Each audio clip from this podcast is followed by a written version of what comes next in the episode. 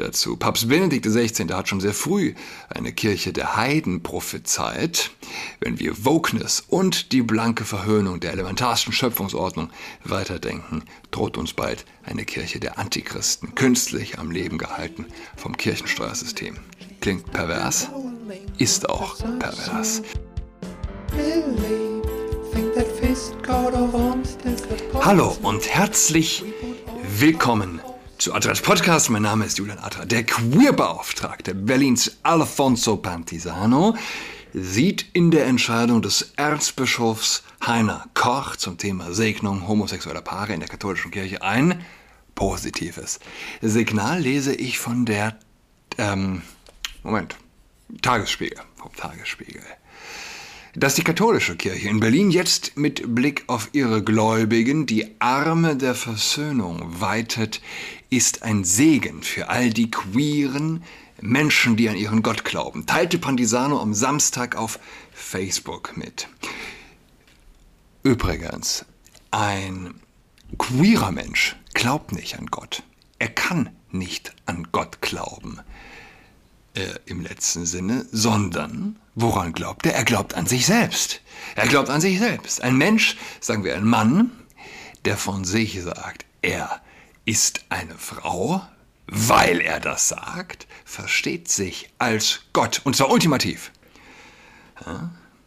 Gott, der mit seinem Sprechakt Realität erzeugt, im Hebräischen, äh, wenn ich das richtig im Kopf habe, heißt es, äh, also nicht äh, die deutsche Übersetzung, Gott sagt nicht, äh, es werde Licht, sondern Gott sagt Licht.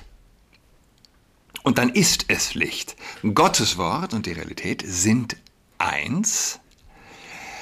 Und äh, so wie für den Anhänger des Vogue-Kults, der glaubt, ähm, ein Sprechakt forme seine Realität und, und die Realität für alle anderen Menschen, die mit ihm zu tun haben. Ja? Auch diese müssen also die von ihm per Sprechakt geformte Pseudorealität als Realität anerkennen. Und der Staat geht damit konform. Ja, man denke nur an Urteile, dass Missgendern, ja, Falschgendern also auch strafrechtlich äh, sanktioniert wird.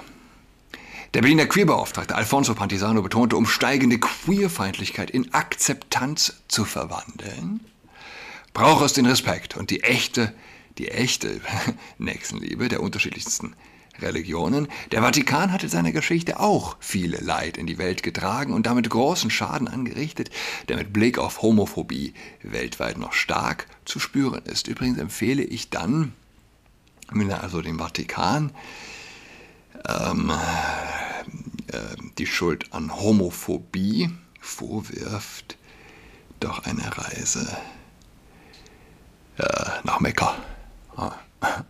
Dieses Beispiel könne die Kraft entwickeln, Hass in Liebe zu verwandeln. Mit dieser Hoffnung verbinde ich den Wunsch, dass sich der Vatikan ein Beispiel daran nimmt. Wieder der Vatikan, nicht das saudische Königshaus, nicht wahr? Es sei allen Berlinerinnen und Berlinern, ne, er sei allen Berlinerinnen und Berlinern dankbar, die so leidenschaftlich am synodalen Weg mitgewirkt haben. Eigentlich reicht es zur Einordnung, wenn ein Bischof Applaus bekommt vom fleischgewordenen Totalitarismus, ja, alias Queerbeauftragter. Ähm, wenn der, wenn der Ayatollah der Regenbogenreligion, wie ich ihn mal genannt habe, äh, dem Bischof Beifall spendet, ja, der in Fragen der Familie übrigens der Deutschen Bischofskonferenz vorsteht, dann, dann weiß man, dass hier Maßstäbe dermaßen pervertiert wurden, wie nur, äh, wie nur irgendwie möglich. Pantisano. Zuletzt ist er aufgefallen, als er also ähm, Julian Reichelt wegen Volksverhetzung angezeigt hat. Ähm, Reichelt hatte das Hissen der Regenbogenflagge vor dem Berliner Polizeipräsidium als Solidarität für totalitäre Ideologie bezeichnet. Und mh, hm, hatte geschrieben, Anzeigen wegen Volksverhetzung sind so eine Art säkulare Fatwa. Und sie gehören zum guten Ton der Queerbeauftragten. Mich selbst, mich, mich selbst hat ja im März der Queerbeauftragte der Bundesregierung auf Twitter der Volksverhetzung bezichtigt. Ja, die freie Presse, die unabhängigen Presseleute werden äh, wegen Volksverhetzung angezeigt. Heiner Koch, Erzbischof Heiner Koch, der dem Homokult huldigt, ähm, bekommt äh, Chapeau, Chapeau. Ja? Mehr muss man eigentlich nicht wissen. Ich weiß auch nicht, was in unserem Erzbischof vorgeht, wenn er also das sieht. Übrigens ganz grundsätzlich, Homokult und freie Presse gehen nie und nimmer zusammen, sind natürliche Feinde. Katnet hat vorgestern einen Beitrag von mir zu Heiner Koch ja, gebracht. Natürlich ist es kein einfacher Job, schreibe ich dort. Niemand mit Verstand wird ihn drum beneiden, ein alter weißer Mann, der Frauen entsagt hat, den die Welt, sind wir ehrlich, nicht kennt, der ihr aber hinterherrennt. Vielleicht ist das einzige Thema, bei dem die Welt ihn anerkennend wahrnimmt, wenn er als geistlicher Vertreter einer ansonsten verhassten Institution, offensichtlich, ja, man denke auch nur gerade an die gehörten Kommentare Pantisanos zu klassische Vorurteile gegenüber dem Vatikan. Ähm, ja, einer ansonsten verhassten Institution sie und ihre Vertreter kopiert, indem er Paare zu segnen empfiehlt, die sich lieben. Harald Schmidt hatte mal gesagt, er mache keine Witze über Menschen, die weniger als 10.000 im Monat verdienen. Erzbischof Heiner Koch fällt raus aus der Schmidtschen Schutzzone. Er hat auch mal gesagt, dass, seit er gesehen hat, wie in New York Johannes Paul II. mit dem Helikopter über der Wall Street geschwebt, ist er gerne Kirchensteuer zahlt. Dabei muss ich bemerken, wer heute noch gerne Kirchensteuer zahlt, ist bestenfalls ein unheilbarer Optimist und gewissermaßen auch äh, zu beneiden. Wie sollte man nicht verzweifelt sein? Wie viele Kinderherzen sind zerbrochen, weil die Eltern nicht mehr zusammen sind? Nicht zu verstehen, dass eine kirchliche Segnung einer Farce von Ehe nicht weiter zum Zerfall von Ehen beitragen wird, kann nur noch als Mutwille interpretiert werden, zumal von einem spirituellen Führer. Es gibt Leid, es gibt zerrissene Herzen, hunderttausendfach, aber das sind nicht die Paare, die sich lieben. Eigentlich sind wir uns ja einig, nie wurde mehr geschieden, nie war die Ehe weniger wert. Jetzt endlich werfen Kirchenfürsten ihren Kadaver dem Homokult zum Fraß vor, ganz ungeniert. Macht, was ihr wollt, sagt mein Erzbischof, als ob jemand irgendjemand seine Erlaubnis dazu bräuchte.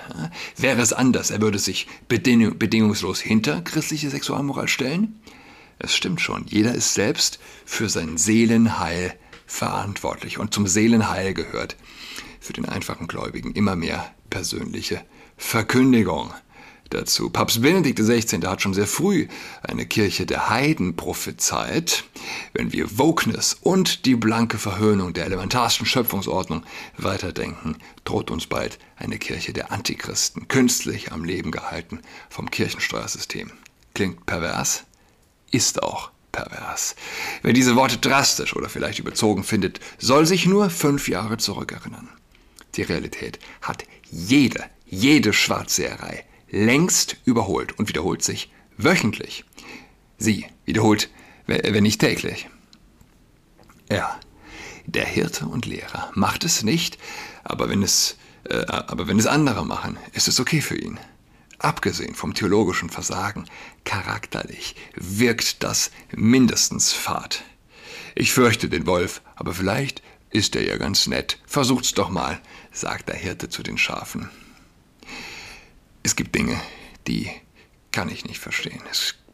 Ein Mörder kann ich unter Umständen begreifen oder einen Räuber, einen Pädophilen aber nicht. Genauso wenig kann ich verstehen, wie jemand es schön finden kann, wenn hinterm Kreissaal zwei Männern, die sich lieben, ein frisch geborenes Baby gereicht wird und sie als Eltern tituliert werden. Erst letzte Woche haben sich auf dem Spielplatz meiner Kinder zwei Männer liebkost.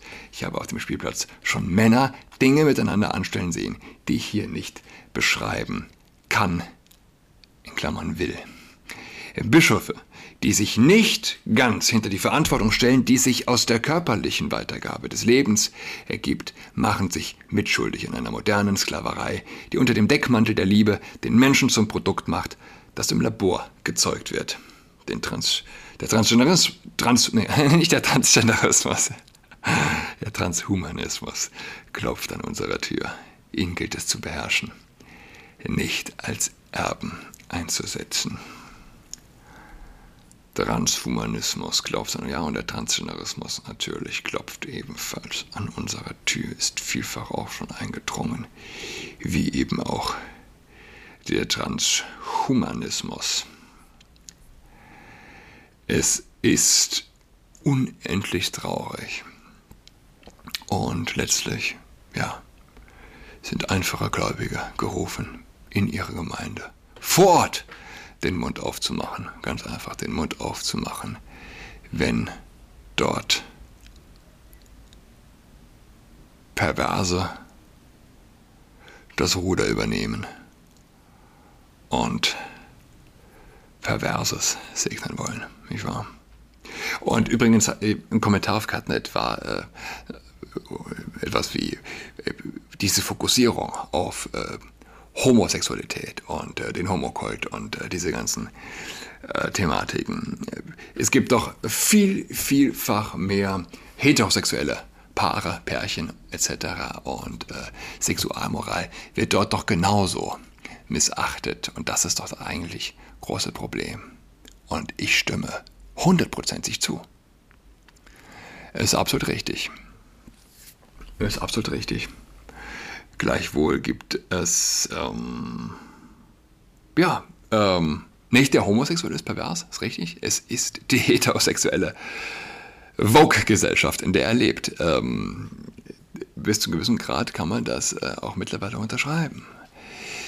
Ähm, von nichts kommt nichts. Der Homokult und die Missachtung, äh, naja, der Versuch und das Aufkommen von Homo-Ehe, es ist kein Zufall, dass es gerade dann passiert, wo also du die Ehe zwischen heterosexuellen Menschen also in den Schmutz gezogen wird und nicht mehr anerkannt wird und keinen Wert mehr erfährt, dass sie überhaupt aufkommt. Gut, ich wünsche allen einen, äh, einen schönen, schönen Dienstag. Bis dahin, schweigt nicht. Tschüss. Socks on. She's got COVID 19, she's tucked in all alone. She's tucked and toweling with her socks on.